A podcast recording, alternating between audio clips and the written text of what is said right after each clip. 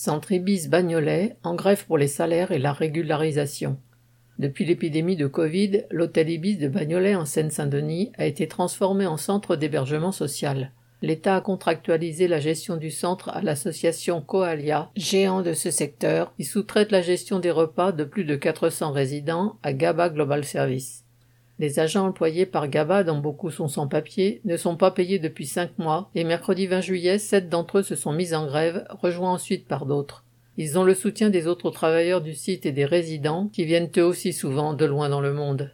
Depuis le démarrage du centre, les payes des agents sont incomplètes, versées en retard, les congés et les jours fériés ignorés. Les plannings peuvent enchaîner deux équipes d'affilée. Les agents ont compté les heures non payées et ce sont des milliers qui manquent.